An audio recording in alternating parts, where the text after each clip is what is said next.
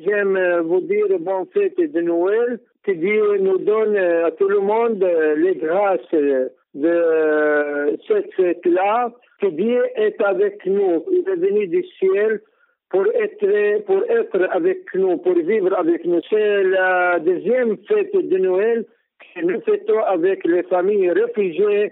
nous sommes en dehors de nos maisons, de nos villages. Euh, nous ne pouvons rien faire parce que nous attendons ce que va faire le gouvernement et nous, nous disons toujours la question quand est-ce que nous allons rentrer chez nous, à nos maisons, à nos villages, nos villages, les villages des chrétiens.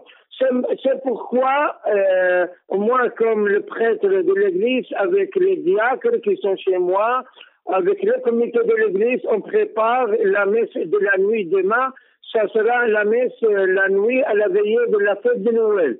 J'ai demandé à toutes les familles réfugiées d'être avec nous.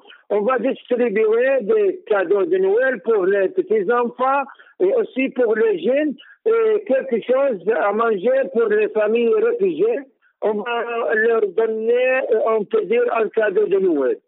C'est pourquoi on se prépare aussi avec une grande espérance et dans l'année de la miséricorde que Dieu soit avec nous parce que la force, notre force est avec Dieu, avec l'espérance que nous, avons dans l'enfant de la crèche qui est entré chez nous, qui est venu chez nous.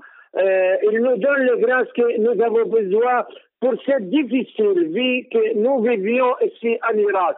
Le 8 décembre, nous avons ouvert la porte, la grande portail de l'église avec les familles réfugiées, cette l'église était pleine. Nous avons fait aussi une euh, messe, mais nous avons fait l'adoration pour le Saint-Sacrement parce que l'année de la miséricorde se dit qu'est avec nous. nous avons demandé de cela que Dieu euh, nous, nous, garde garde le monde en paix et garde les familles réfugiées et que retourne chez elles si Dieu veut.